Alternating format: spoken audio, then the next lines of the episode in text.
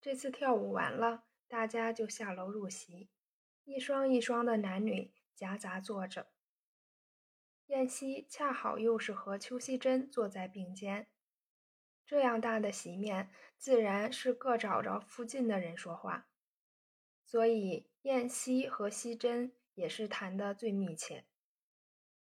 凤举夫妇在座抬头一看，见万花丛中珠光宝气围成一团，列席的来宾不分男女，都是笑嘻嘻的，真是满是生春。这对主人翁、主人婆也就十分高兴。在场的人多少都是沾着一些阳气的，所以席上就有人站立起来，高高的举着一玻璃杯子酒，说道。我们喝这一杯酒，恭祝主人翁的健康。大家不约而同的站了起来，就共干了一杯。主人翁家里有的是酒，大家就拼命的喝。女客有个一两杯，已经是面红耳赤，大半就算了；男客不然，极不济事的也喝三四杯葡萄酒，其余喝香槟的、喝白兰地的、喝威士忌的，各尽其兴。俗言说“酒盖三分羞”，大家一喝完了，男女互相牵着所爱的人，在芍药花下谈笑取乐。燕西挽着西珍的手，先在芍药花台上的石板上坐着谈了一会儿，便道：“Miss 秋，你要看电影杂志，我那里又寄来了许多，这几期更有精彩，很多电影明星的相片在上面。”西珍很欢喜的道：“好极了，我正要再和你借着看呢。”燕西道：“那么，请到我书房去坐坐。”于是，在前引导，何西珍一路走到书房里去。西珍一歪身倒在沙发椅上，顺手捡起一小本书，当着扇子在胸前扇了几扇，眼睛望燕西笑道。酒喝多了，心里发燥呢。燕西顺便也在沙发椅上坐下，说道：“Miss 秋，你的酒量不坏，今天这多人不能好好的喝。我打算明天请 Miss 秋到德国饭店去喝两杯，不知道肯赏光不肯赏光。”西珍笑道：“何必老远的跑到德国饭店去？”燕西道。那里的人比较齐整些，不像北京饭店那样乱。西珍笑道：“不是那样说，我以为到处可以喝酒，何必是大菜馆呢？”燕西道：“你看哪里好呢？”西珍道：“你一定要请我喝酒，那是什么意思？”燕西道。我想借个地方，痛痛快快的谈一谈。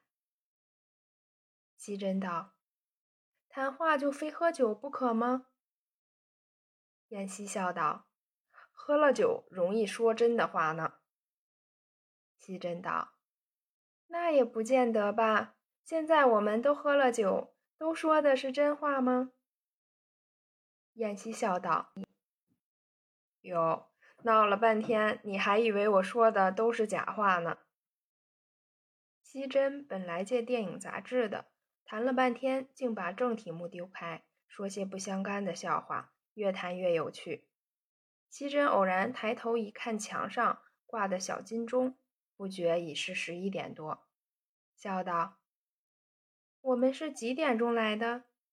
燕西道：“大概六七点钟吧。”西珍道：“好，足够半夜的功夫了。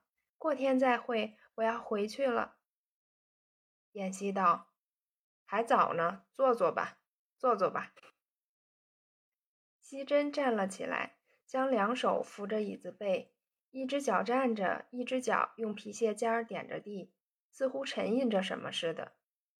燕西又说道：“还早呢，坐坐，坐坐。”西珍没法子，只好又坐下来。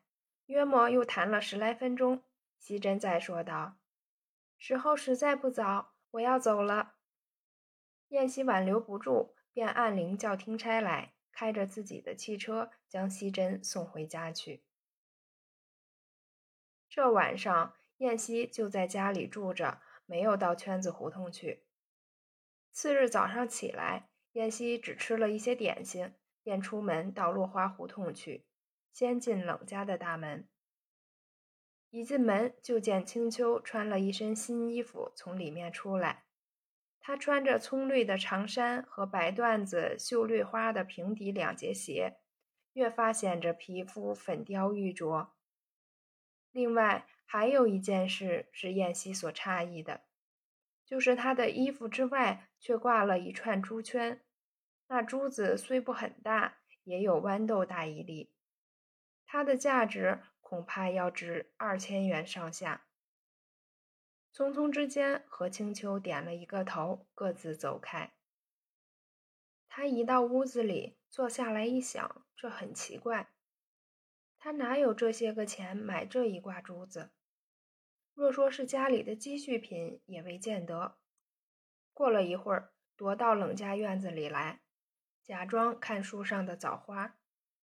冷太太在帘子里看见，便喊道：“金先生，请到里面坐。”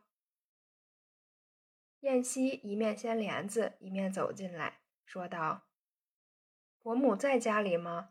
我以为和冷小姐一路出去了。”冷太太笑道：“她是有一个同学结婚，贺喜去了。这些花花世界都是你们年轻人去的地方。”哪有我们老太太的份儿？青秋她早就发愁呢，说是没有衣服，不好意思去。多谢金先生两次破费，他衣服有了，鞋袜也有了，所以今天是心满意足去了。燕西笑道：“我进门来正碰着你们小姐，原来是贺喜去了。本来呢，年轻的人谁不好个热闹？”就像昨日下午家兄请客来的男男女女全是青年人，我又新学了一个乖。原来现在是虽不时兴首饰，可是钻石和珠子这两样东西倒是小姐太太们不可少的。冷太太道：“正是如此呀，我家青秋为这个就是到处设法呢。”燕西道。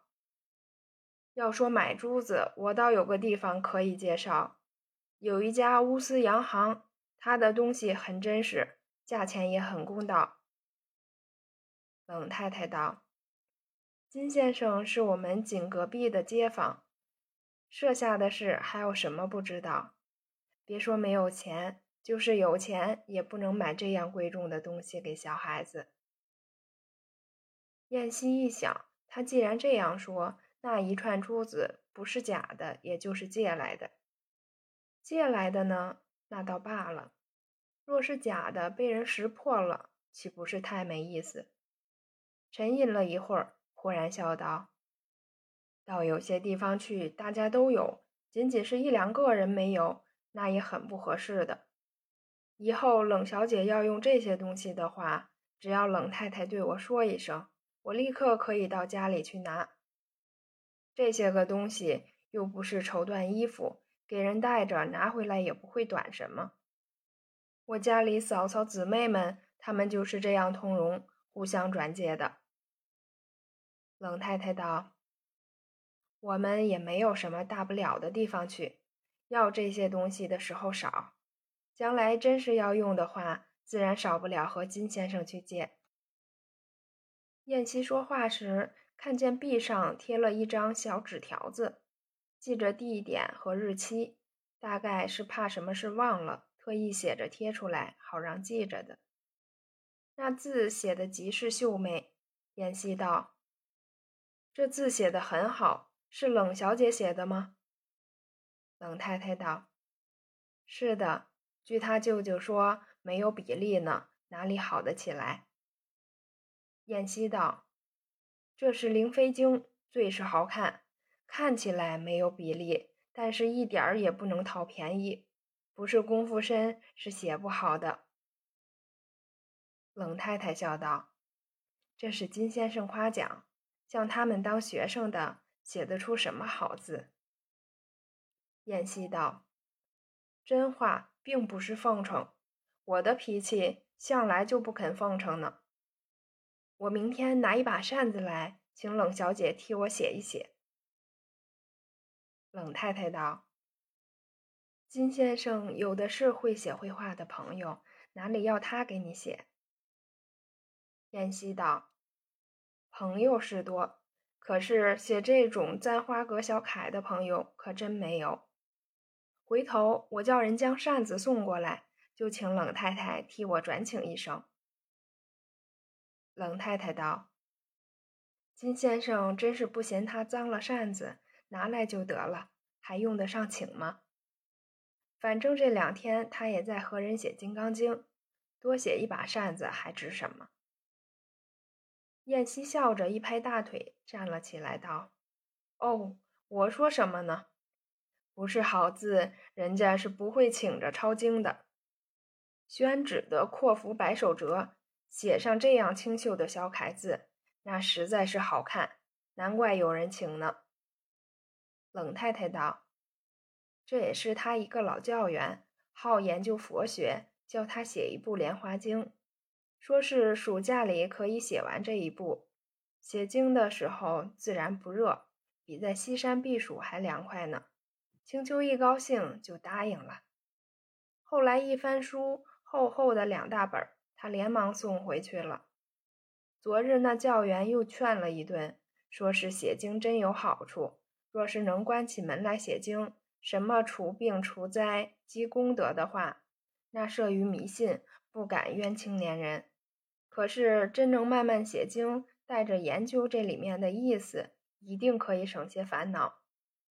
他被人家劝不过，就把这部字少的《金刚经》带回来了。燕西道：“本来这个经既要写得好，又要没有错字，非是细心的人那是办不了的。明天冷小姐写完了，我还要瞻仰呢。”冷太太笑道：“金先生这样一说，那就把他抬高了。他有这样好的字，那我也不发愁。”可以指望他卖字来养我了。二人谈了一会儿，燕西起身回去，就把书橱阁下的扇子翻了出来。折扇倒有十几柄，不过上面都是有字有画的，不能合用。只有一柄香妃竹骨子的，一面画着张志和水趣图，一面是空白。燕西想，这张画太清淡了，不是定情之物。但是急忙之中又找不到第二把，心想管他呢，拿去写就是了，谁耐烦还等着买去？当时燕西拿着那柄香妃竹骨子的扇子，又亲自送到隔壁冷家去。冷太太虽然觉得这个人的性子太急，但是也就收下了。